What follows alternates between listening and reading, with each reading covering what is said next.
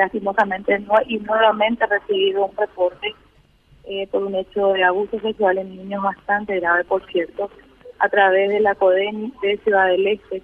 La persona denunciante acudió hasta esta institución municipal para radicar la denuncia, acompañando un, un material audiovisual en disco compacto, donde se observan eh, en esas imágenes eh, dos personas mayores manteniendo relaciones sexuales y aparentemente y presumiblemente siendo filmados por un niño.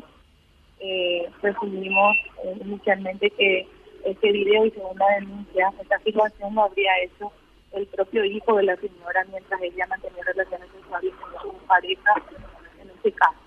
Eh, conforme a ese material audiovisual se pudo divisar, escuchar, inclusive el menor interactuaba al momento de realizar la filmación. Bueno, a raíz de la denuncia hemos tomado intervención en forma inmediata. Hemos realizado un trabajo conjunto con la Policía Nacional y el Departamento de Antitrata de Personas. A través de las redes sociales de público acceso pudimos dar con la identidad de estas personas, eh, también el domicilio de ellas. Es así que en el día de ayer, en horas de la tarde, hemos procedido a realizar el allanamiento de la vivienda de estas personas al momento de, dar cumplimiento a la orden judicial de ingresar a ese recinto privado. He procedido a incautar algunas evidencias bastante relevantes ah, que tienen relación con este hecho que estamos investigando.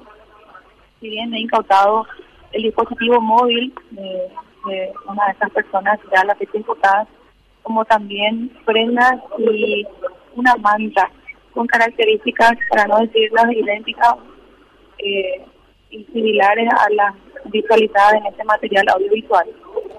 A la fecha estas personas están guardando reclusión. Yo he solicitado el juez de garantía la prisión preventiva de ellos eh, y ya están imputados por el hecho punible de abuso sexual en niños, atendiendo a la condición de madre y padrastro respectivamente del niño, ya que esta condición de padre, perdón, padrastro y madre biológica consiste como una situación agravante para una sanción mayor que establece hasta una pena privativa de libertad hasta 15 años de privación de libertad en casos de condena.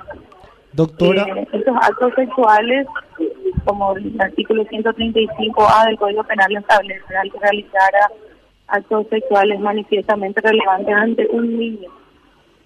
Y con el agravante correspondiente, como lo dije, que en este caso es la madre y el padrastro. Doctora, en ese video que nos está mencionando usted, fue el niño quien estuvo filmando el, el acto sexual. Estamos hablando de, y de ya las personas que participaron de él ya fueron identificadas. Sí, estas personas serían la madre La y el ma- padrastro. O sea, a sus propios padres entonces fue. A su propia madre y a su propio padrastro. Exactamente. Ya, y Ese el- niño eh, estuvo filmando esos actos sexuales Pero- inclusive interactuando. Interactuando, pero O sea, con gente mayor, con gente mayor o con, o con niños. Es un niño, por eso he atribuido en el acta de imputación abuso sexual. El abuso sexual se da cuando se cometen contra niños. La ley establece que es considerado un niño el que no haya cumplido 14 años de edad. En este caso, nuestra víctima es un niño de 13 años. Doctora, lo que le- lo que lo que queremos que aclare, si puede, por favor, si eh, las grabaciones se referían a sus papás o era con otra gente y si esto lucraba con eso. No, esto es un video, le, le voy a explicar. Esto es una filmación realizada por este niño, presumiblemente, mientras su mamá y su padrastro estaban manteniendo relaciones sexuales. Ok. Esto no es con fines lucrativos, esto es un video o una filmación realizada presumiblemente por el menor, porque inclusive se escucha en el material audiovisual al niño hablándole a la madre y al padrastro, y también la madre hablándole al niño. doctora, Es y bastante no- sí. la denuncia, ¿cómo se realiza? ¿Lo hace alguien cercano al chico, algún vecino, otro familiar? Eh, yo desconozco la identidad de la persona que radicó la denuncia. Yo desconozco, la desconozco si es familiar o cercano al, al niño. Sí, es una persona eh, mayor de edad que acudió ante la CODEN y Ciudad del Este a radicar la denuncia e inclusive a arrimar el material audiovisual que la fecha ya contamos como un elemento de sorpresa. Respecto al chico, ¿cómo se encuentra? ¿Está con asistencia por parte de familiares o está con la CODENI? sí, siempre en los casos de abuso sexual, donde tenemos a los niños como víctimas, el Ministerio Público cuenta con, con personal técnico, en este caso el Departamento de Asistencia a Víctimas, ya contamos con psicólogas.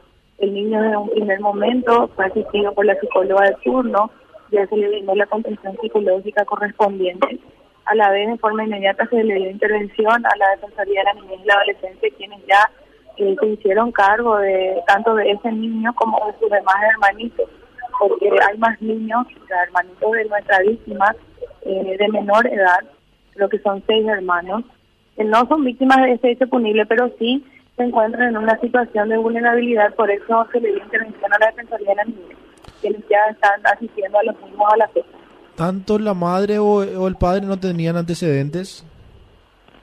Ya hemos solicitado informe al respecto y aún no tengo esa información, pero ya en el transcurso de la hora vamos a confirmar eh, si la madre en este caso cuenta con antecedentes penales. Eh, aclaro que el imputado es el padrastro de la víctima, no es el padre biológico. ¿Y el padre dónde está? Desconocemos, ya vamos a realizar las investigaciones correspondientes. Tengo entendido que solamente la madre lo reconoció. Respecto a este tipo de casos, doctora, ¿se suelen dar eh, seguido o es un caso aislado en la zona de, Ciudad del Este Alto Paraná? Mire, los abusos sexuales se dan de distintas maneras. Verdaderamente desde que asumí la titularidad de esta oficina, de esta unidad especializada, es el primer caso que tenemos donde el niño es víctima de abuso sexual, en este caso por presenciar eh, actos sexuales, así como tal cual lo dice el el artículo del Código Penal, actos sexuales manifiestamente relevantes ante él. Es el primer caso que cuenta la unidad penal a mi cargo eh, en estas circunstancias. Los demás casos de abusos sexuales se dan de, diferentes maneras. Pero como dije, este es el primer caso que tenemos en estas circunstancias. Fiscal, ¿usted pudo hablar con el menor? No, nosotros los fiscales cuando se tratan de niños obtenemos los elementos de sospecha eh, a través del del Departamento de Psicología de los Niños eh, son escuchados ante la psicóloga. Ellos, a ellos se les toma el relato, primeramente se le da la contención de acuerdo a la necesidad del caso, luego se les realiza la evaluación psicológica y es a través de esa de ese departamento de apoyo técnico que cuenta el Ministerio Público, en este caso la psicóloga, es que nosotros los agentes fiscales contamos con, con, con los hechos, o sea, las circunstancias y los pormenores de los los hechos del cual ellos serían víctimas.